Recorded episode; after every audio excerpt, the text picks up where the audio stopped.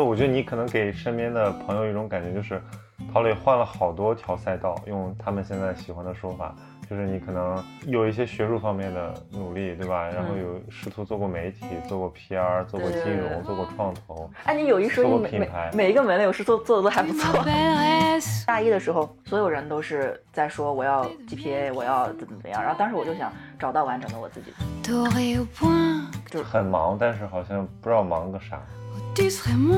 我在一六年的时候写了一篇文章，几乎是一己之力扭转了知乎的风向吧。就知乎在我写那篇文章之前，是把男性当成施暴者，女性当成受害者的，在弘扬这个女权。被人喷是肯定的，我现在已经发现了，但黑红也是红嘛。你想要平庸，老天爷都不让，你知道吗？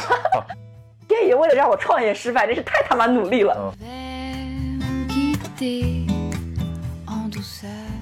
这种幸福就来自于说，当你二十五岁的时候，你发现你想做的事情就是你十五岁时候的梦想。如果有一天你真的伟大，就是说，如果你真的出来了，那大家觉得你不可思议，其实就是因为你相信别人不相信。Hello，大家好，今天我们的嘉宾陶磊算是我在上海遇到过的一个奇人。这个大大咧咧的河南姑娘，虽然天资聪颖。但却并不醉心于好学生追求的那种好履历、好工作。他自言，从十五岁开始，人生目标就已经是追求完整的自己。在一种天生我材必有用的元气支配下，他涉足过的领域超乎我们的想象，几乎横跨了媒体、金融、创投、品牌营销各种方面，折腾出了一条非典型的文科生发展道路。直到他遇到了现在的合伙人，开始了自己的创业旅程，成为了一个手工艺品牌的推广者。和美育理念的传播者，强大的气场和开了永动机式的语速，永远令人印象深刻。也许在成功之前，他都会像一个疯子一样活着。也许当我们这样想时，他已经成功了。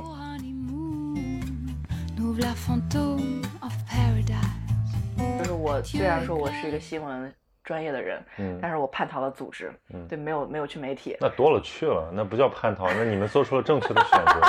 像我们这种老顽固才留在这个行业。因为我觉得你们在做一件伟大的事情。然后，然后呢？当时就是说，但是我在就是说，不是很早之前就在校媒里边工作了嘛？我就很早之前就去在复旦的各个管院的各个组织工作。嗯。然后，所以管院校友中心的老师在成立时尚美学生活协会的时候找我做小秘书。嗯。然后主要任务呢，就是一开始说的是参加活动，然后帮忙写那个新闻稿。嗯。但后来由于我们的会长实在是太忙，以至于最后就是每场活动等于说都是我从头跟到尾嘛。嗯。虽然说。很累，而且尤其是他会占周末的时间嘛。但是呢，他会让我就是说真的听到很多真的企业家跟我讲真正的生意是怎么做的。嗯，虽然这些企业家有一些观念比较老了，就真的很老。嗯，但是这些老就很受用。就比如说我有个老师，他就。在认识我第一天的时候，问我陶磊你是做什么的？我说当时我还没有完全就是说放弃做品牌这件事情，当时我的品牌还没有名存实亡。我就跟老师说，我说老师，我想做一个品牌。嗯，然后这个老师就语重心长的跟我说，他说不要做品牌。嗯，他早年间是一个就是说做生产和外贸的。嗯，然后呢，在零几年的时候决定转型做品牌，花了十多年的时间，花了大概几千万的钱。这个品牌呢，就像石沉大海一样，没有人知道。因为中国的企业已经做过了做品牌的黄金期了，后面开始做渠道。对，到现在为止，中国的品牌，你说做出来的，它也不是靠砸钱做品牌做出来的，它是靠啥呢？它是靠新营销吧？我觉得就是整整体营销。对，然后他就跟我说，他说。我现在最最最最，我现在最不后悔的事情，最庆幸的事情，就是我没有放弃我的生产和外贸。嗯，所以我还可以用生产和外贸的钱来养我做品牌的梦想。嗯，但是呢，我又通过看了很多，就是真的很长的品牌，就比如说我们去施华洛世奇，我们去圣罗兰，那我其实感觉就是说，真正能够成为品牌的。它都是因为它真的是对这个社会创造了价值，就是长存的这种品牌。就我们会觉得远看的话，我们会觉得说是好像就是会做营销或者怎么样，但是长存的品牌它一定是有它的就背后。所以你的最终理想是做一个这种有社会价值，然后且能我们不说百年了吧，就是能传承几十年的一个。那不行，那这个太低调了，就是百年品牌。嗯，不是，就是在我看来，就是我是做一个文化品牌，但是这个文化品牌它。不限于是珠宝，嗯。就就是说它可以是任何方式，包括你今天进我家，你会看到说我有很多东方的东西、西方的东西摆在一起，那其实这就是我的，就是说下面开始聊价值观了啊，嗯。就是当时就是创业之初的一个价值观就是做融合，嗯。就是我我那个时候为什么会想要做这个，其实历程还是蛮神奇的，嗯。就是你能懂一个小姑娘，我一开始的时候就是在历史系，然后那个时候就是大家讲那个就是说文明的类似于文明的冲突，嗯，就是你会就是亨廷顿，倒也没有那么学术了，嗯就是你比如说你做中英关系史，你必不可少的就是会看到说。冲突，对的，就是说中国和英国打起来了，对吧？然后你当时会觉得说清朝腐这个愚昧腐朽，然后这个英国是什么自由，嗯对吧？就是，但是呢，后来你又去读了新闻，然后这个新闻的时候呢，又恰好是财经领域，然后又恰好是中美贸易战的时候，嗯那那时候就觉得，就是说东方文明和西方文明显然呢它就是冲突的。然后当时呢，就是说又刚好有一个男朋友，他有一个这样的宗教信仰，对吧？嗯然后你又辩论不过他，嗯，当时为了跟他 battle，看了很多，对于是就是你知道那种，就是说我作为一个话痨的女生，我等会儿可以聊这个话嗯。题。就是我跟我的对象，我那个那一任男朋友，我们认识的时候，就是我先跟他讲一下我的理想，嗯。然后他跟我讲，他说我觉得你这些理想毫无目的，嗯。就毫无意义，嗯。因为我们人类最终都是会就是走向灭亡的。嗯，然后要让让你有个信仰，有一个最终极的目的。他倒也没有，他倒也没有强调这个，他就就是反正我我们就不谈具体的具体的信仰了吧。嗯这但是我可以谈，你可以剪掉。嗯我当时跟他说，我以后希望我可以办教育，然后我办的嗯这个教育，我希望能帮助两类人，一类是脱离社会的妇女，第二个是贫困山区的孩子。我想做这个教育，那这男孩呢，就先是盛赞了我的理想，说你这样呢，就是可以成为我认为复旦女生该有的样子。嗯你是我认为谈论女权和谈论扶贫的时候最有道理的人。然后话锋一转说，但我认为这一切都是没有意义的，哎因为这都是上帝先定好的。嗯，就是你努力什么都是没有价值的，道德是没有意义的，人性本来就是败坏的，再怎么强调道德，你也都是只是伪善，反正大概就是这么个意思。然后当时呢，我就不认，我不认呢，我就开始读书。那我当时就觉得说，那既然就是西方的思想是这样的，那我虽然没读过书嘛，然后我就开始回来翻书。啊，翻书的时候，当时我就在想说，他不是很被动的相信这个被拯救的这个感觉吗？嗯那我们就找那些最有就是说中国的自主的对待社会的人，那就是张载嘛。我们都知道横渠四句，为天地立心，为生民立命嘛。我就去翻了横渠四句，然后就就翻了这个张载的这个《张子全书》，然后当时我就觉得受到了很大的打击，因为张子也说，他说贫贱富贵都是命。嗯然后今世人皆勤苦，就每个人都很勤奋，但有的人有钱，有的人没钱，都是因为这都是命。嗯然后我当时在想，张子你怎么可以这样说？你背叛了我，我这为什么也这么消极？然后后来我就就就是说，像对照性的去读了很多中国和西方的关于就是命运的书嘛，然后发现哎，中国人跟西方人想的是一样的。然后后来呢，就是我当时你不是说去山东那个事情吗？就你帮人去做一个对对品牌，对葡萄酒那个事情，嗯那个老先生，包括他们一家都是基督教徒，嗯然后但是他们在山东蓬莱，然后那地方呢有一个丘庙，嗯就是丘处机当年修行过的地方。那我当时作为一个就是文明的冲突对立的这样一个观念的人，那我就跟这老师说，我说老师，那你是不是庙要要让他签一下啊？因为你这个地你已经使用起来了嘛。然后当时这个老师投过来了一个你们无神论者就是勇的眼神看着我，然后跟我说，不对。因为这都是通的，道法自然，你可以去看看。然后就给我推荐了一些道家的书，然后我回头就是一看呢，发现哎，确实好像某些道家的书讲的跟他们基督教还是有点像的。就是到后来呢，我就是在牛津的时候又又路过了一个教堂，当时走进这个教堂的时候呢，这个教堂就我平时不怎么爱去教堂，但那个教堂我就觉得还蛮有意思的。走过去之后，发现它是一个基督徒穆斯林研究中心，他研究的那当时我还是认为就是文明是冲突的嘛，我当时以为他们研究的是这两家人怎么打仗的。结果呢，就一个一高一矮、一胖一瘦、一男一女的两个人走出来，一个是一个牧师，一个是一个神学教授，就跟我讲说他们研究的是两者是怎么融合的。嗯我当时想，这俩玩意儿还能融合？但是就这两个老师呢，就跟我说，他说相信我，根据我这么多年的研究和实践，我认为人的本性都是融合的，就是宗教的一切的名号都只是表面。他们用英语跟我说的，我就大概吸收了这么个意思。然后他就问我，他说小姑娘，你叫什么名字？我说叫陶磊。然后他说那磊，你你有宗教信仰吗？我说我没有。当时我以为他要开始给我传教了。他说你看起来不像。我说好吧，那我再找。他说那你找找找看，我相信你能找到的。然后当天晚上回去之后呢，我就做了一个梦，我就梦到说有一个人，他虔诚的相信，就是每天去礼拜一个陶瓷做的上帝像，但他依然很倒霉。然后他就被抓起来了，他被关进了一个圆形的监狱。这个监狱里边，我印象非常深刻，就是上面都是花纹的那种，其实很像一个，就是说，就是古古早的那种，就是圆形的那种拜占庭风格的建筑物。被关进去之后呢，他整整七年的时间不被允许做任何的礼拜，不被允许拜任何的神仙，不被允许做任何的仪式，但他内心依然很虔诚。当他走出来的时候，他就把他的那个瓷器给打碎了，在瓷器炸破的那一瞬间，我醒过来了。然后当时我就突然间意识到，其实所有的。神像、仪式、宗教的名称，它其实都是，就是说人类界定出来的。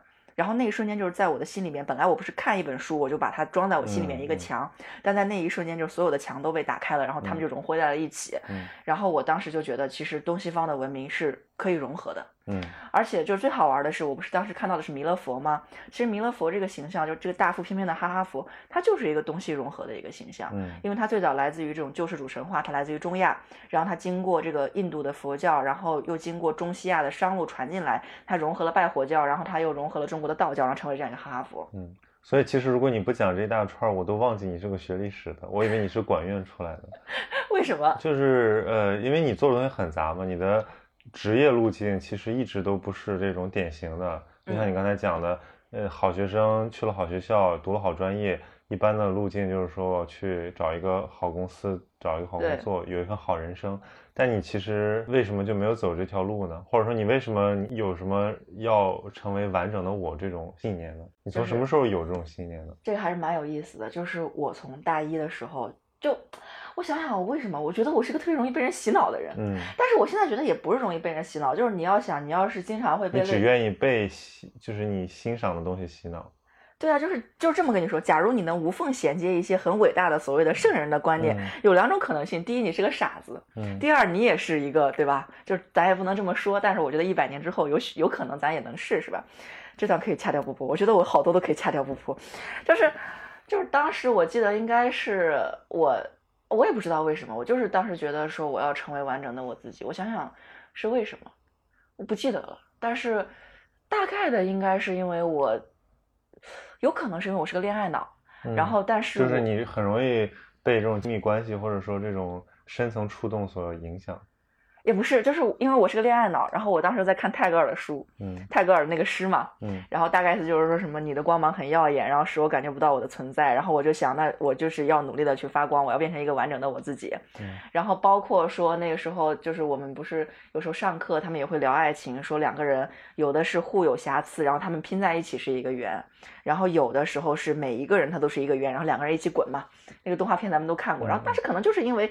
我希望能遇到另外的一个圆跟我一起滚，这话听起来怪怪的，就是所以我就想要成为完整的我自己。我我我不知道是为什么，但是大一的时候，所有人都是在说我要 GPA，我要怎么怎么样，然后当时我就想找到完整的我自己。嗯，当时词儿还不叫成为，是找到完整的我自己。嗯，我觉得就是。所以你这个你的中学经历是很这个先知先觉的，很独立的人格，还是说就是跟大家一样，好学生的那种，很听话？我觉得是这样的，就是我的能，就是怎么说呢？就是对于我来，就是很多人说你一个河南考生，你是不是很努力学习？但其实我没有努力学习。就对于我来说，我是属于那种，比如说我一共有一百，嗯，可能对于我来说，我只需要六十分的努力，我就已经可以达标，达到众人的期望，能上复旦了。OK，对。然后同时呢，我还有剩下的四十，我就在胡思乱想。OK，对吧？你从小就是比较古灵精怪，比较。顽皮，比较兴趣多元。你知道，在河南不会有人说你是古灵精怪，不会有人说你 为什么要开地图炮？只会说你说你老实是吗？不是，在河南他们只会说你就是不不听话。嗯，因为就是河南是个高考压力非常大的地方，所有人都是在努力。跟山东差不多了。哎，对你懂的。然后那时候就是所有人都在拼着去学。然后拼着去想要办法考上清华北大，但是我当时有很大的一一段时间经历，我都是在跟我的一些朋友玩儿。嗯，那我现在想想，为什么我会跟一些所谓的后进生或者所谓的差学生一起玩儿，主要是因为好学生不玩儿，你知道吗？就是我妈就跟我说，谁谁谁是坏孩子，你不要跟他学，不要跟他玩儿之类的。但是我就在想，他们人都挺好的，为什么是坏孩子呢？那我当时就在想，那一定是我们教育评判的标准出了问题。我的天啊，就是就是当时当时就是初中高中的时候就这么想的嘛。但还有你这种啊，就是其实两边都沾了，但是也没有被这个制度太多的残害，反而其实现在你活得还挺自在的。对，但是就这样就很难呀，就就这种有幸运的侥幸的因素是吧？幸运的因素很大，而且就是我我不知道你有没有关注啊，这可能就有点发散，这不属于主体。我们之前想要聊的内容就是。怎么说呢？就是我不知道有没有关注，其实，在我们所谓的优秀的群体里边，抑郁症的比例其实是蛮高的，非常高，害怕失败，甚至是不能接纳自己，认为自己就得活的活成跟那个样子才算是有价值，他就不能接受平淡的生活吗？就是有很多人，他的那个努力的方向是被定义出来的，对，他没有机会去思考，反而是一些所谓的后进生，他们其实一直都是在活自己。就每个人天赋是不一样的，有的人天赋就擅长学习，有的擅长谈恋爱，有擅长打游戏。有的可能就像你一样长得比较帅，对吧？每个人天赋不一样。那有的人他可以在自己天赋上面无限的奔驰，但是有的人他就就是说他就会过早的被砍掉天赋，然后开始努力学习，然后他就会变成一个被定义出来的一个好的学生。嗯，所以你就从很早的时候就决定自己不走这条路。就我觉得你可能给身边的朋友一种感觉，就是陶磊换了好多条赛道，用他们现在喜欢的说法。就是你可能有一些学术方面的努力，对吧？然后有试图做过媒体，做过 PR，做过金融，做过创投。哎，你有一说一，每每一个门类我是做做的都还不错。对，就是 你你会觉得说这些，就如果你让这个不懂你的人看这个，就是乱花渐欲迷人眼，对吧？就是觉得这个人肯定没想清楚自己要干嘛，所以他才会又要这又要那。但其实你你实际上是怎么样的？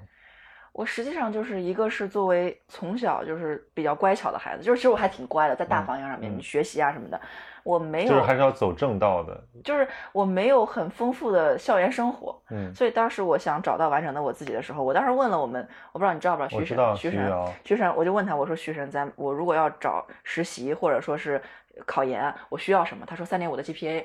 我说那我就保证三点五的 GPA，然后我就我就去浪去找我自己了。嗯，然后呢，第一部分我就是丰富的校园生活。嗯，然后当时就第二年就做到什么校报的副主编呀，什么咖啡与酒协会的社长。我现在想想，我竟然是咖啡与鸡尾酒协会的社长，这个当过。对的，就是我们会带着人去找一些调酒师，然后我们会学怎么调酒，很酷。对的，然后同时我还是。团委组织部的副部长 就是很多人，然后当时就是已经把本科生能做的职位做到了之后，我就换了一个思路，我就想要出国看看。嗯，然后第一站去了加拿大，当时是自费的。嗯，后来去了加拿大之后，一开始觉得这是我人生的最后一次出国，但是我当时觉得哇哦，外外面的生活好精彩。嗯，尤其是在加拿大遇到了一个很酷的帅哥，然后就恋爱脑了。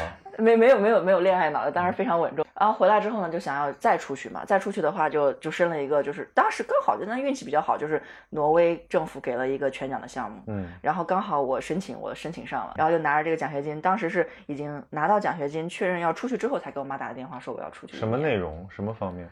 性别研究。哦，对，你还做过。就很多复旦女生或者上海女生都都喜欢的那种方式，对，就性别研究嘛。但是然后那那之后我们才认识的，对的，就是回回国之后，回国，所以你的气质已经发生了很多变化，就更更稳重了，对，或者说内心更自信了。当时其实我还就是做性别研究的时候，其实我还蛮。蛮 aggressive 的，就是那个时候还挺像现在微博所说那种女权师的那种感觉的。但是我我这个还是有个比较骄傲的点，就是我在一六年的时候写了一篇文章，几乎是一己之力扭转了知乎的风向吧。就知乎在我写那篇文章之前，是把男性当成施暴者，女性当成受害者的，在弘扬这个女权。然后，但是当时我写了一篇，就是男女不平衡的这样一个状态下，男性、女性都是受害者，女性的受害比较比较表面，所以你就被人喷了。没有哦，还被人就是广为转发，我好像记得这个事对，被人喷是肯定的。我现在已经发现了，但黑红也是红嘛。后来那篇文章就是上了几乎所有女权的那个收藏夹，嗯，然后就后来就好多好多人写什么男性不能哭，不能懦弱。对，有有有一段你好像是那个知乎的一个一个 V 是吧？对对对，当时还有好多活动邀请我什么之类的，但是我后来其实你本来也可以打女权的那张牌，成为一个什么？女权斗士，或者说一个校园的思想对的，但是我后来发现，说很多时候你在强调这强调女权的时候，你其实在害人，因为本来比如说一个家庭主妇，她过得不要制造对立。对的，她家她过得挺好的，然后你非要跟她说你这样不女权，对吧？那也没必要。还有很多的农村妇女，她可能是真的没有办法反抗，她就是她的身边所有人都是被她丈夫打或者怎么样的。那这个时候你再去强调这个，其实就是加剧她的痛苦。所以后来我想的方式就是我要去赚钱。然后我赚了钱之后呢，我就当我有更多的号召力之后，比如认识了很多企业家，认识了很多金融大佬之后，我就可以去操控一些资金来管这个事情。当时就是这么纯粹的理想，然后我就要去赚钱。赚钱的时候呢，一开始的时候，每个女生都会去做的，就美妆，嗯对吧？然后我去了欧莱雅，然后在此之前还体验过一小段时间奢侈品，然后后来呢，就是又被秦晓明带着来做这个创业。嗯，虽然后来跟秦晓明的结局不是很愉快，但是秦晓明其实给了我挺多资源的。这个人是秦晓明现在已经是基本上微微信上面的财经的，至少是前前十或者前三十的一个博主了吧？他是个什么人？是个媒体人他是一个自媒体人。哦，他就是浙大毕业之后去了港科，读了个嗯经济还是金融之类的，然后出来所谓的创业。所以你也算做过自媒体的人，然后反正就结局就是我跟他撕逼，然后带着他原本的高端客户走了。嗯然后他就认为说，怎么说前百分之十的人，他用的话就是太难服务，但其实就太难骗了，他就去。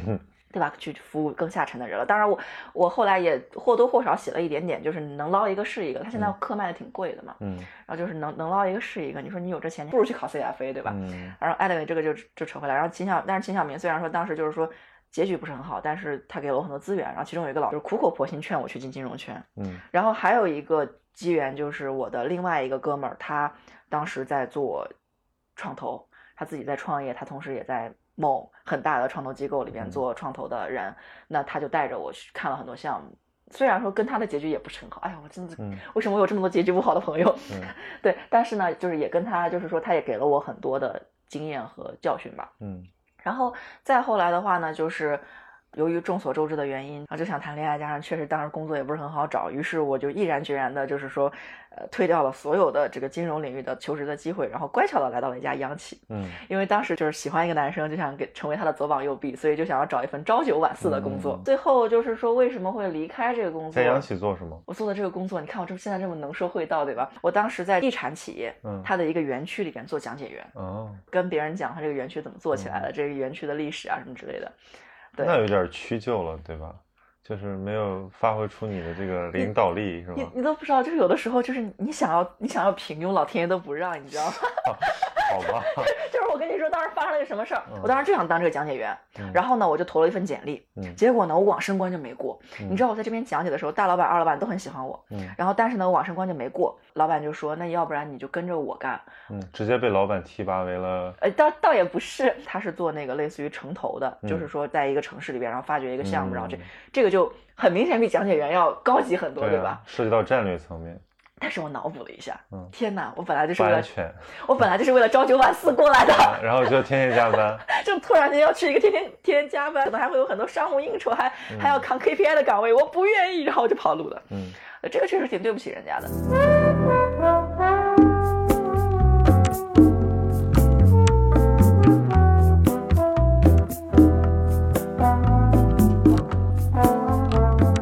然后当时其实还有个原因，就是因为我刚才说的那一大串，不就是说我就是思考到最后，我有一个价值观是融合吗？嗯然后融合就是当时还有一个价值观是多元化，就是我认为说孩子不应该只是单纯的靠成绩来衡衡量，嗯嗯我们应该促进教育的多元化。然后当时就认识了一个人，名字就是这个安科老师，嗯在外面很可可怜兮兮的做东西的，那个。一位公益人、艺术家，对的，然后他基本的概念其实也是融合，那他就是把全世界各地的记忆融合在自己身上，然后努力的去做传播。嗯所以你原来对这个像这种这个珠宝啊、这种服饰啊、这种带有这种传统工艺、民间艺的民间艺术的东西都就感兴趣吗？完全不了解，完全不了解。对啊，我也觉得你好像给我的气质，本来你还是一个非常质朴。就是很 fancy，就是那种更像一个现代的，对。然后你突然有一天你说你杀进了一个什么传统的，还是还不是还不是这种思想的东西，还是物这个物质的东西，所以我当时就觉得，哇，他不会是又被人洗脑了吧？但后来感觉你还挺热爱的，是吧？对，因为就是当时就是想，一个是融合，那他刚好做融合，然后一个是多元化。那我其实就算你做思想，你其实还是在文化教育这个板块嘛。但是安克老师他就是通过艺术教育和这种就是古典工艺的传承，他获得了一个其实是比较高的社会地位，然后也是一份比较稳定的收入。那我当时在想说，其实如果我能把它运营起来，或者说我能够跟他一起把古典工艺的相关的这些产品，其实我们想做的不是艺术品，我们想做的是批量化、标准化的产品。嗯能够在中国推起来的话，那我是不是可以向很多家长证明，嗯你们可以送小孩去学艺术，去学那嗯些看起来没有卵用的东哦，你？有这么大的野心，感觉你有点像那个什么柳宗悦那种人的做法。就是要不仅要改变一个品牌或者一个器物门类的崛起，它还要带动整个审美风尚的变化。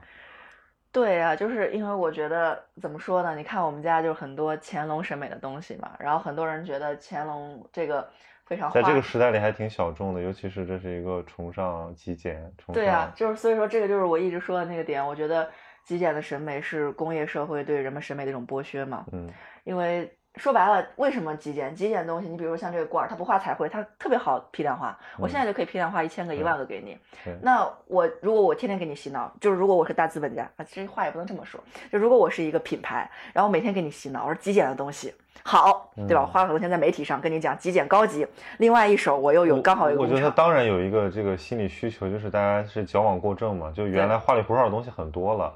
中国现在开始像这种大城市，嗯那个这种店卖的特别好。昨天我在淮海中路，我看嗯又开了个 Nikan 的嘛、嗯 n i k o and 就是嗯那个日本第二大的那种，就开在那个无印良品对面，卖的特别好。然后我当时就在想说，这个是上海人有钱，还是说怎么样？其实我觉得在都市里面发生这种对于简朴的向往是很容易理解的，但关键就是说有没有和你自己的这个口味结合。有些人是为了极简而极简，对的，还有一些人就是认为极简比较高级，嗯但是基本上，为什么每一个来我家的人，我在这里放了一个垫子，我没有给你放椅子，就是因为我希望大家在一个比较舒适的环境里。其实绝大多数的人他不是我目标客户，嗯但是基本上每一个人来，我都会跟他聊一聊这两个东西，一个是这个阳台珐琅器，一个是这个百花不露地瓶。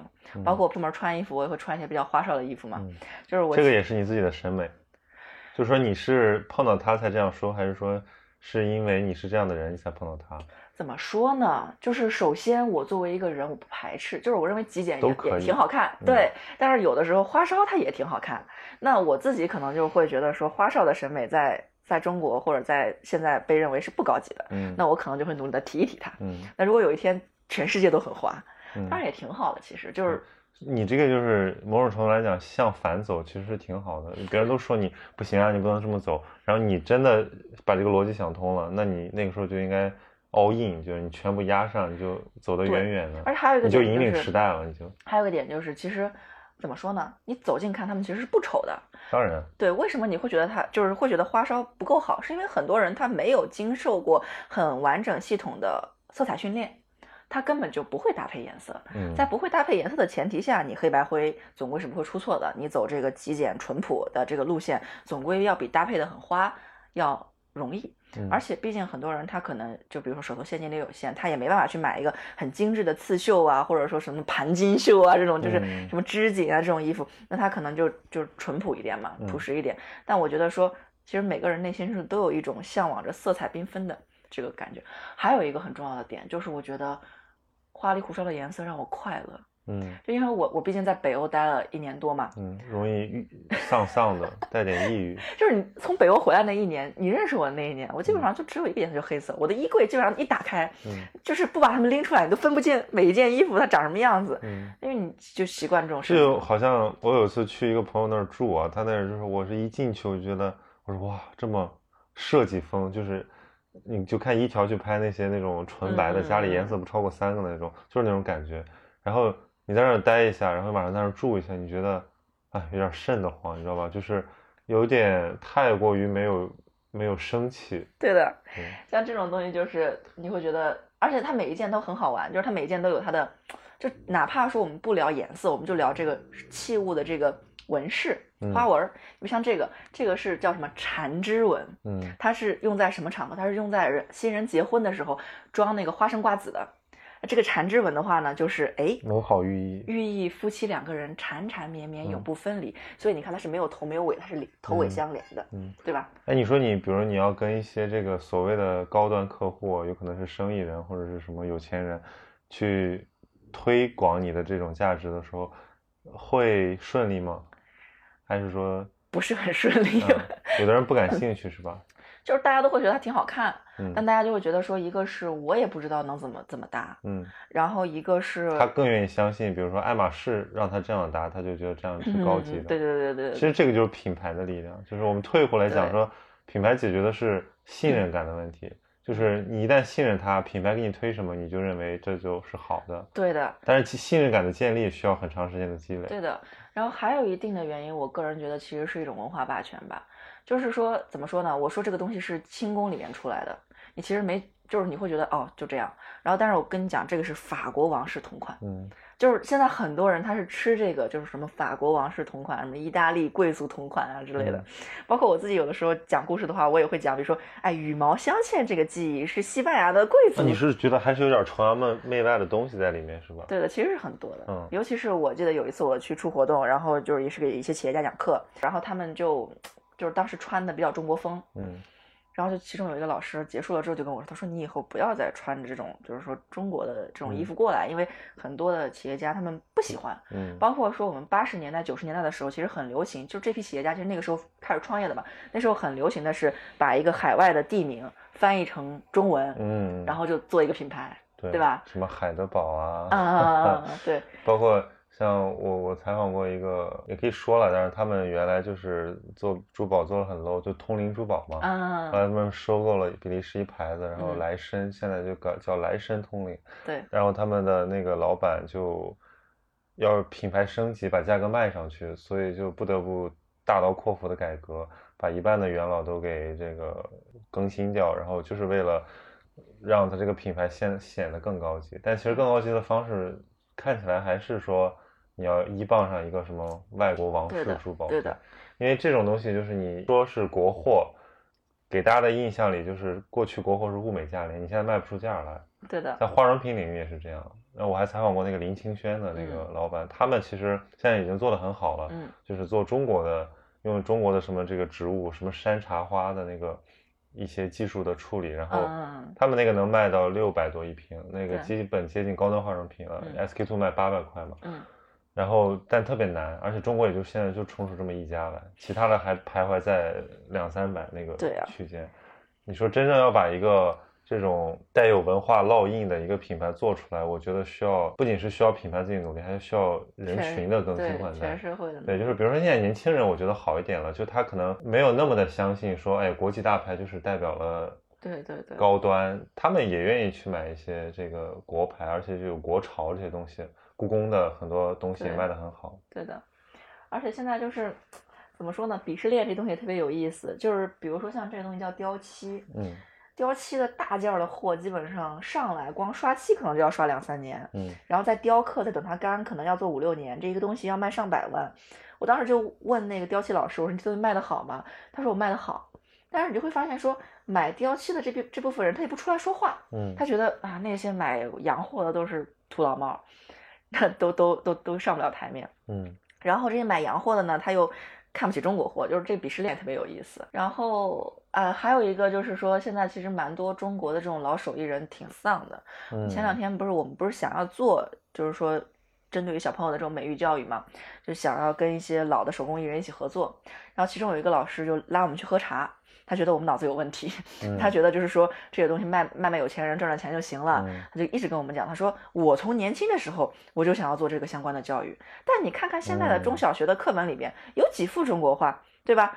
中小学毕业的那些人，大学毕业那些人，有几个懂中国画的？嗯现在不流行，不代表你们是错的，只不过时机确实是个问题。有的时候，你有没有这个耐心等？很有可能你要做二十年，然后一直做不了太大，但是忽然有一天机会来了，你们准备好了，就是这个。我我觉得是，我觉得这个东西怎么说呢？就是一个是，其实本质上来说，我是学历史的，这个东西就是我该干的。嗯很多学历史人都不赚钱，对吧？嗯但是他们还是干在自己的行业。那你怎？么实现你这个三十五岁成为这个女企业家的梦想呢？如果你选择做一个手艺人和一个，对，所以说现在就是就是很多人会觉得我我们我我跟安可我俩从去年到今年其实换的挺快的，嗯，就是去年的时候先是试水了一段时间平价线，就是我我们什么叫平价？就是就是怎么我我这么跟你说吧，就是嗯我们虽然要定位做奢侈品品牌，嗯但是我们当时定的定价呢是比外国大牌都要便宜六分之一左右，就是外国嗯大牌的入门价是几千块钱，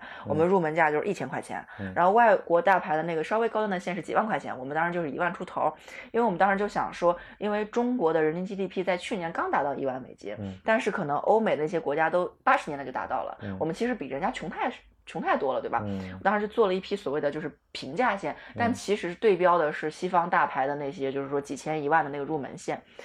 这批线的话，它特色是这样的，就是它一件作品会融合两到三种非遗的技艺。我这里还有一些遗落，比如说像这个，它是定位定位是可以文玩的珠宝，它是既有珐琅，然后又有那个就是一一片真的紫砂陶片，就这种东西。但是呢，它都是可以批量生产的。嗯我当时做了一批，然后想要推它，但我们惊奇的发现，买我们平价线的人跟买我们艺术珠宝条线的人是一类人。就我后来什么？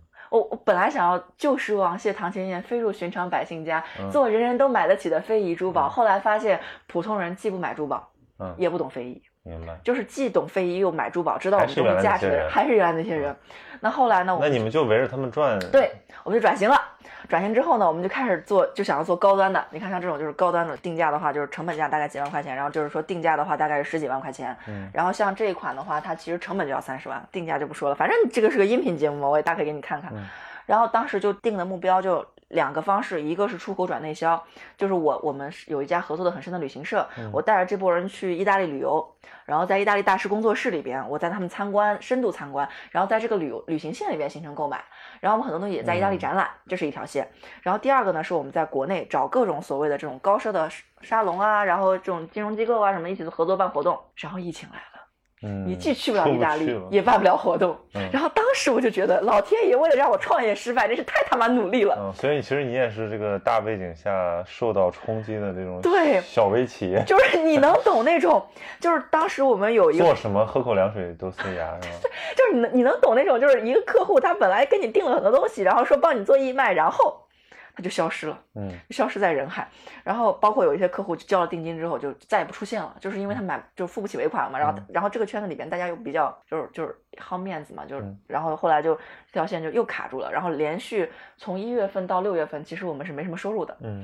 就很惨，就是因为珠宝行业的话，一月份其实大家都不怎么买了，就是因为那时候快过年了嘛，嗯。一月份到六月份没有收入，后来我跟安可我俩痛定思痛，然后我就想，我们既然说当时已经定义下来是我们要做这个相关的科普教育了，因为我们当时就发现说，大家不消费，除了说就没有好的产品提供给他们。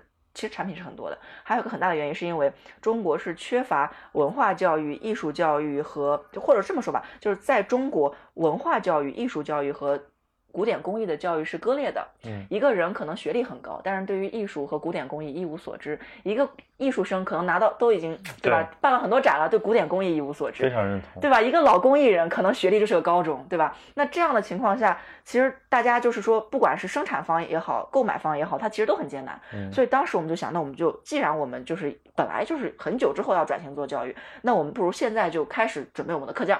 当时就这么一个想法，做了几套课，然后就到处推销我们的课程的时候，哎，突然间发现，就是 有的时候就是忽如一夜春风来嘛，艺术美育这个哎对注意到了，就是突然间发现，就是中央下了个文件，然后说这个美育要提升美育在这个中小学生当中的比重，然后当时就是一个一个电视台，地方电视台，然后一几家这个中小学的学校，然后几家这种高校，哎，都来找我们说你要不要来做这个事情。那这个事情，说实话，作为一个非遗的艺术家来说，做这个其实挺亏的。为什么？他一天可能也就愿意给一两千块钱，嗯然后一套教材的话，他可能一个人只愿意给三十块钱，就是就是预算很低，因为毕竟是学校的事情嘛。但是我当时就，我们就自我洗脑嘛，我就说，就是说你你可能你创业，功在千秋。就是你创业不仅要赚钱，你还要把你就是掌握的东西传递出去。就是既然不能赚钱，就先传递出去。就是本本来我们想说做一个品牌，然后再办学校，其实梵克雅宝就是这个路线，包括卡地亚有自己的奢侈品的学校。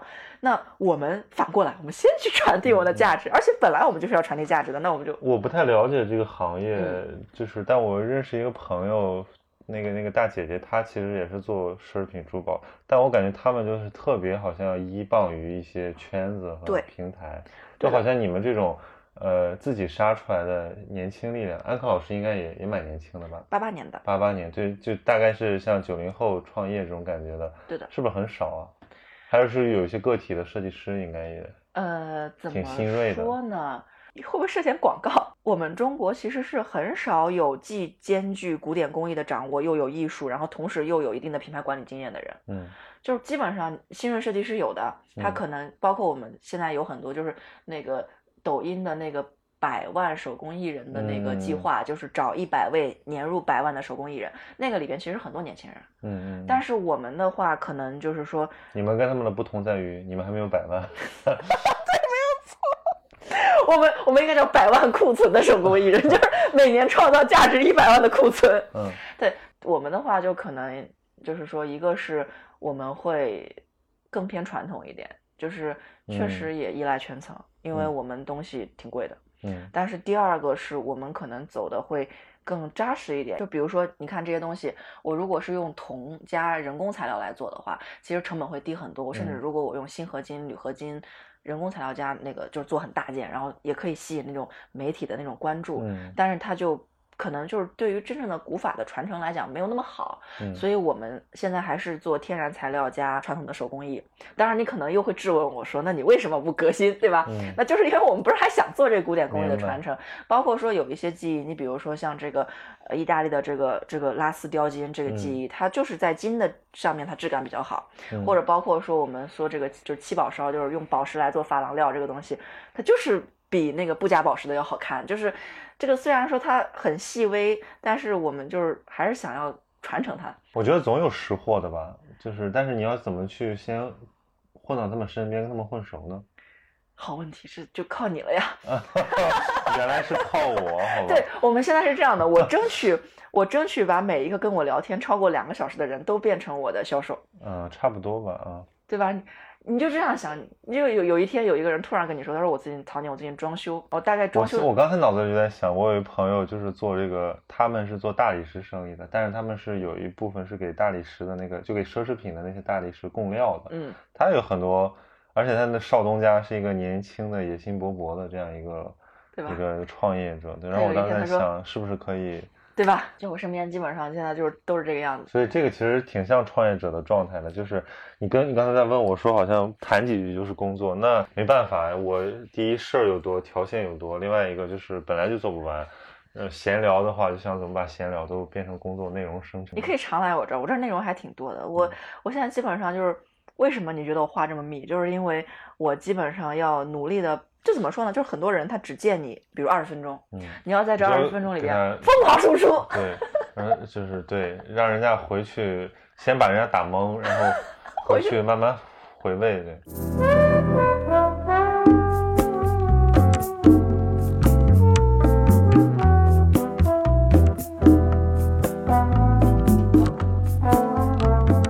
是你这个会不会落下后遗症啊？就是你感觉这个。很影响，很影响谈恋爱，就是怎么和话这么密的女生谈恋爱，都说不过你。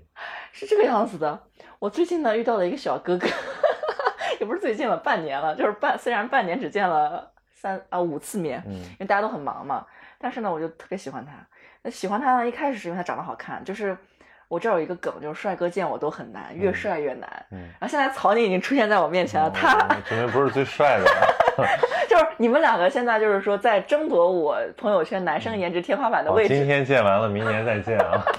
没有没有，为了保住我的位置，没有争争取我们以后日常见嘛。就是包括我，我也蛮希望帅哥都互相认识的。你你俩在一起，你想他应该也有差不多将近一米九，你也对吧？你俩站一起多养眼，这我看着也很快乐，是吧？不管能不能跟我在，啊这不重要，就是一开始就是欣赏他是因为他长得好看，然后又很上进，然后但是后来呢？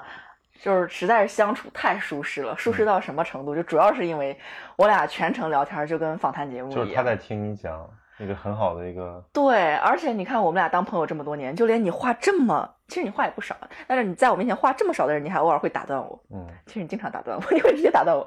然后我几乎所有的朋友都会有听我说完这个词作为日常话，但这个男生就不是，他会问我一个问题。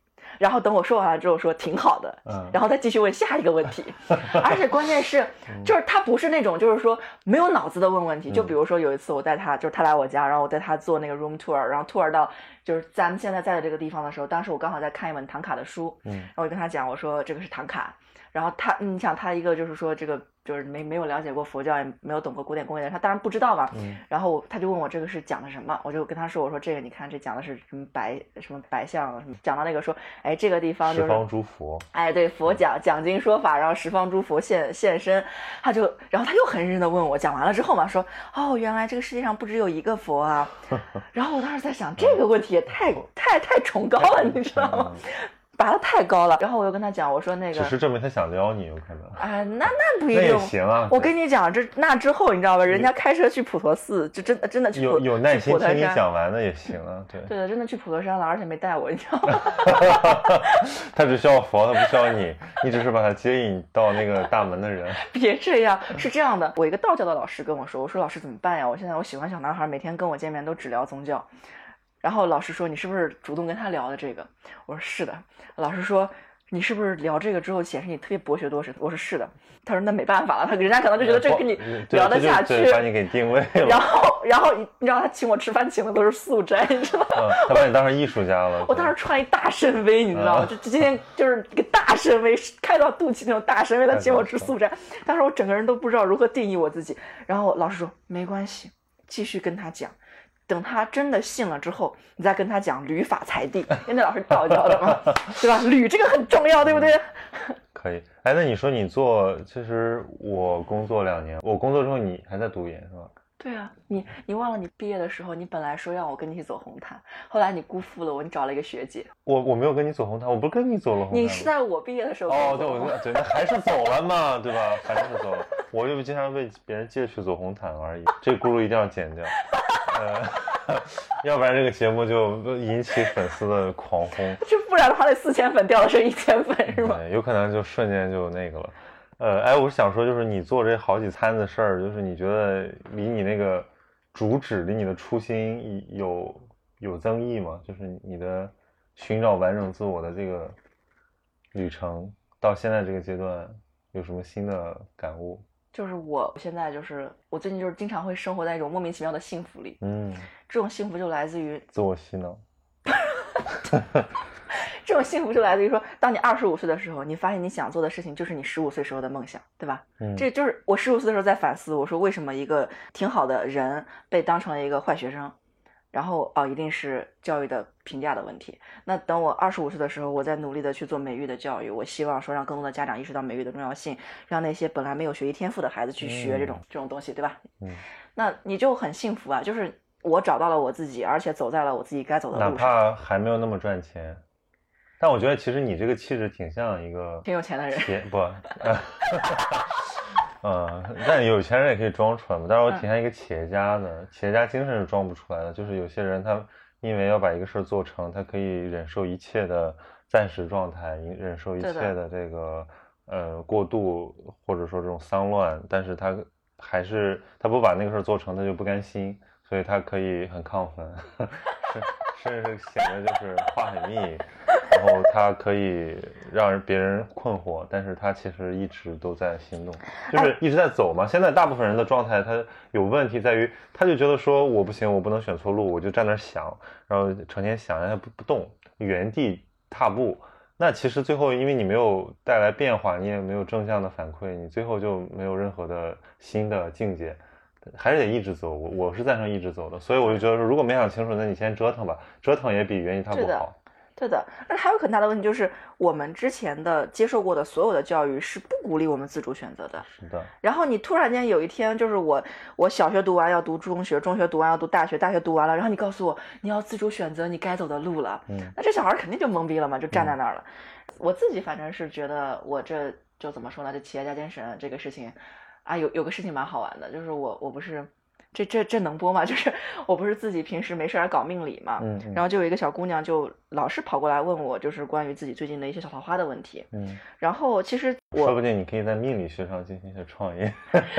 我最近看一个什么东西，说有一网红玄学大师，嗯就是直播算命，还挺还挺赚对，钱的。这都这倒也不至于，但是 但是我我我发现找我算过命的客户就用户粘性极高，你知道，比如嗯说我给他算了个命，我说你今年能结婚，然后他今年就果然就结了，之后他就会来我这儿买一切东西。你有这种你有这种神婆潜质，对对对，然后那个命理里边就是说紫微斗数里边它有一个很好玩的点，就是它的这个夫妻宫和官禄宫是对宫，他们是互相影响的。刚好呢，我最近不是跟一些企业家在一起玩吗？嗯我就发现说很多的事业做得很大的人，他们的感情生活其实很稳定。嗯当然，稳定分为两种，一种是稳定的没有，嗯就比如说。呃，我们安可老师，我还可以了。然后还有一类就是非常的稳定的，就是恋爱。嗯那有的时候你会觉得说好像很挺难的，但是其实就是怎么说呢？夫妻宫和官禄宫是对宫这件事情，它不是一个纯玄学的事情，它其实是因为你的爱情和你的事业其实是你是一个怎么样的人的外现。嗯，对吧？然后其实一个稳定的婚姻和一个不断前进的事业，对，对，都挺难，都挺反人性的。嗯你就比如说我那时候跟我那小姐妹举例子，我说你能接受一个男的，他今天生意不顺，他过来跟你讲，你不仅没有像他一样烦恼，而且你还包容他，甚至你还能支持他。这好难啊。然后一个男的跟你说他要出差半年，你会无条件的信任他，然后对吧？一个男的夜不归宿，他跟你讲他出去跟同就是说这个同伴头脑风暴去了，嗯你会相信他。对吧？这就很难。那这个就需要什么呢？一个是需要你们两个都有很强烈的价值观，嗯很强烈的就是互相之间的一个信仰，然后互相之间信任，而且几乎是反人类的那种信任，对吧？那这样的人他才能既婚姻稳定，然后又事业不断向前的。因为你你也是个这样的人嘛，你也知道说我今天我他妈的就是穷的一一干二净了，我嗯投了一一一百万一千万都没了，但是我还是能够往前走。那你也会接受你的另一半是一个这样的人，嗯，哎，这样的两个人的话，他能够走到所以找就应该给我算一卦。我最近好像也是诸事不顺，或者说，反正我我是各种各样，我有佛教信仰，但是也不妨碍我去，对吧？我还找了什么星座的，这个紫微斗数是一种嘛，还有这个什么奇门遁甲对对对对。没没关系，那塔罗牌什么都在上面，那咱们以后都说不定可以帮你开展发展点儿那个支线业务。我我们要在这儿这儿录下来这段过程吗？对啊。啊，那你来吧，你你你那个生辰啊不不不，这个再另起一道，我得 择日沐浴更衣，专程 呃。不用不用不用不用，哎，最后还想再聊一茬什么呢？就是感觉你现在的焦虑感，就是你刚才讲到你的这个会觉得状态还不错，然后有幸福感，哪怕很多不确定性和嗯意想不到的困难，那你的这个焦虑感有吗？或者来自于什么？或者说这种同柴压力、同伴这个或者社会风气给你带来的影响，你怎么去消化它呢？别人不会觉得桃李疯了吗？是这个样子的。嗯同柴压力这件事情呢，是因为也是一段感情经历，就是再往前的一个，就是这个男生呢非常优秀，嗯进投行，然后赚很多钱，然后但是呢他会觉得他买不起房子，嗯因为毕竟你刚工作一两年在上海嘛，就算你投行了，你也那压力就很大，然后后来就抑郁了。然后这件事情就突然间让我意识到，就是就就这个当然这个意识可能跟他也没什么关系，就是让我意识到说，到底是谁在定义你必须要赚很多钱买一个房子然后去结婚？嗯，就是你本来你买一个房子赚很多钱去结婚是为了你快乐，对，但是你现在为了这玩意儿之后，你非常不快乐。哎非常不快乐，甚至失去了快乐能力。然后所以那个时候我就突然间给自己下了一个基本的就是目标，就是我要快乐。嗯，那时候写了一篇传播度还蛮广的文章，叫“我要喜欢着就把钱赚了”。嗯就是你做一件事情目的是为了赚钱，它就又是有风险的，就赚不到钱的风险。嗯你做一件事情是为了快乐，最后就算赚不到钱，你中间还收获了快乐。嗯那所以说，我就自从定了那个方向之后，其实我的焦虑感是比普通人弱的。嗯但是我也会有焦虑的事情，就是我最近真的创业，就是很多事情会做不完，嗯。而且你就是有的时候会失去方向吧，觉得哎，我好像就是很忙，但是好像不知道忙个啥。比很忙不知道忙个啥更可怕的是，你每忙一段时间，你发现这件事情它失败了，就是你能懂就像西西弗斯一样，就是循环失败，循环失败。对呀、就跟你讲，就是想要做平价珠宝线，哎，它失败了；然后想要做高端的珠宝线，哎，它又失败了；然后想要做教育，啊，然后它又在一个起点，然后你发现你创业两年了，你还在起点，对吧？那好处是你一直没有放弃尝试，但是坏处就是你永远不知道你下一步在什么地方，嗯你会不会再失败。然后那个时候就是其实焦虑是有的，我甚至有几个晚上我就睡不着觉。嗯，但是呢，就是这种焦虑可以开导的，就是对吧？我有较强的自我洗脑能力。明白。其实呃容易自我洗脑的人，也同样的善于给别人洗脑。其实这个就是这个世界上本没有什么事实，大部分都是信念。就你相信什么，你就是什么。对的。所以虽然看起来你的状态还是在世俗意义上吧，就挺不靠谱的，但是以我对这个很多这个什么企业或者企业家的这个了解，他们年轻的时候也这样，甚至比你这还更不靠谱多了呢。对，但是信念的力量，就是会把人引向一个他完全不知道的，就是愿意接受挑战的人，他总会有。很多山峰等着他去征服，只会待在这种温柔乡里面的人，他永远不会看到那种风景。就是你要说到这个事情的话，其实有有有一个还蛮有意思。你记不记得我认识你的时候，我其实当时特别的世俗，我就每天都想着我要赚钱，嗯，每天就想我要赚钱。然后那个时候就有一个人，就是我们的复旦的一个老师叫朱英贵，嗯，然后。朱英贵老师，对历史系的大牛，对，然后呢，就觉得有很多时候我也挺牛的，嗯，就是朱老师当时就是不知道怎么就收我去当了他学年，就是我学年论文，他当我导，他当我导师，他研究这个财政史，对对对对对对，然后呢，就是老对财富有什么特别的观念？对，哎，我们每个人研究这个是不是都很想问老师这个问题？我说老师，您是学经济学的，您当时这个下海潮，您有没有想过要去赚钱？嗯。老师就说：“他说我当年很多学经济学的人都去赚钱了，但是我当时就意识到，我所的学的所有的经济学都是来自于西方的，嗯，中国人自己的经济学呢没有。那当时我就在想，中国的经济，近代经济发源于中国的鸦片战争，发源于我们中国的航运史和金融史。中国经济史。对，他就从一一八四零年鸦片战争开始去研究这个东西。”然后当时我就惊呆了，你知道吗？我本以为一个老师会跟我聊点世俗的东西，没有想到老，我本来想问我老师财富密码，对，但是老师竟然跟我聊情怀。然后我就跟他讲了我的人生规划嘛，我当时已经觉得我自己想好我要赚钱了怎么的。然后老师就又回我，他说：“大宝，你说的很好，但是呢，你喜欢吗？”嗯，哎，然后我当时觉得老师竟然又问我这个。后来老师就跟我说，他说：“我们学历史的人，钱权富贵都太便宜了，我们要追求的是青史留名。”这句话本来是这么的不可思议，但是他竟然在我的脑子里边就是种停留了很久，停留了很久。然后这也就罢了，关键朱老师他是第一个，但他不是最后一个。嗯，后来就是说我跟当时钟阳老师有一一面之缘，然后这老师帮了我很大的忙，具体怎么帮的我就不说了。然后在那个时候，我还天真的觉得我报答一个人的方法是我去，就是说等我功成名就之后，我拎着礼物去感谢他。但是中阳老师第二年不是就走掉了吗？然后当时我就特别特别难过，我意识到我不能报答他了。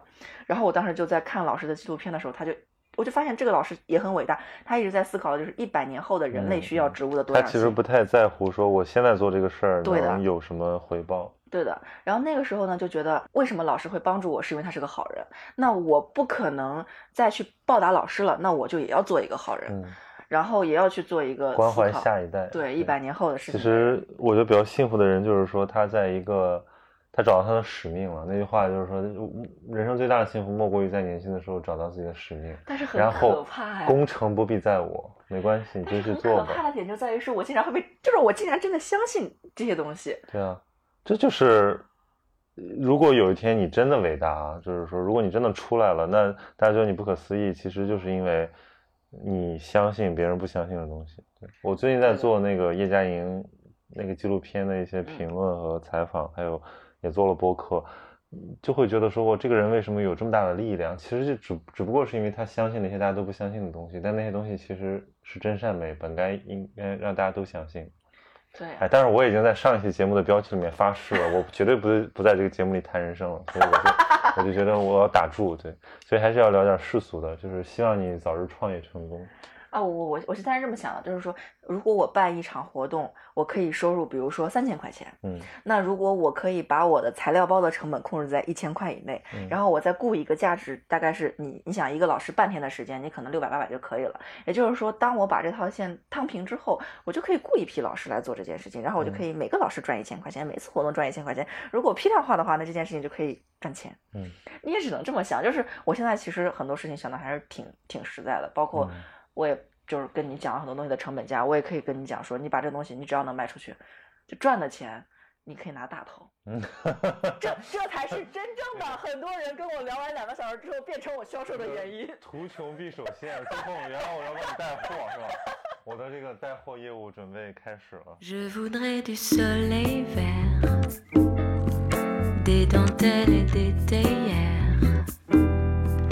des photos